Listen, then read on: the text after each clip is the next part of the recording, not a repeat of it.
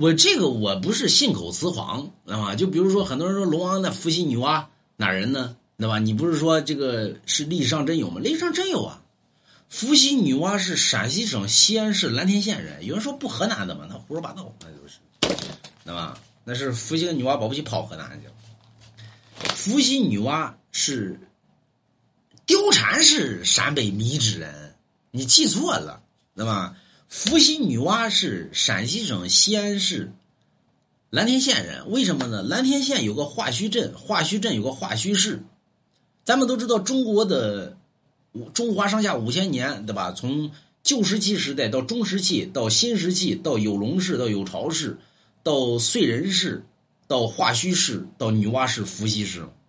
所以华胥氏当年呢出去溜达，啊，溜达的过程中，天空大雷闪着电，下着瓢泼大雨，那么华胥氏呢看到这个地上呢有个大脚印。华胥氏吧唧跳在这脚印之上，这一个雷劈到华胥氏身上，回家华胥氏就怀了孕。怀孕之后呢，生下一儿一女龙凤胎。这儿女呢，一为伏羲，二为女娲。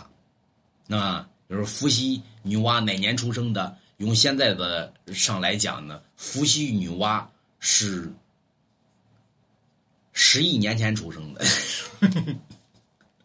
那么。所以，伏羲女娲哪人？